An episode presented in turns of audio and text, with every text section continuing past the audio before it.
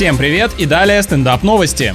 Спустя несколько недель после свадьбы мужчина нашел в интернете видео, как его жена выходит замуж за другого. Это какой-то новый вид эмоциональных извращений, что ли? А может это их свадебное видео, на котором он себя не узнал и понял, как сильно и быстро семейная жизнь его изменила. Но история и впрямь грустная. Женщина оказалась мошенницей, которая выманивала свадебные подарки, а потом исчезала навсегда. Как я понимаю, состав преступления отличается от обычной жизни только тем, что барышня трусливо смылась, вместо того, чтобы сказать в лицо, что она передумала.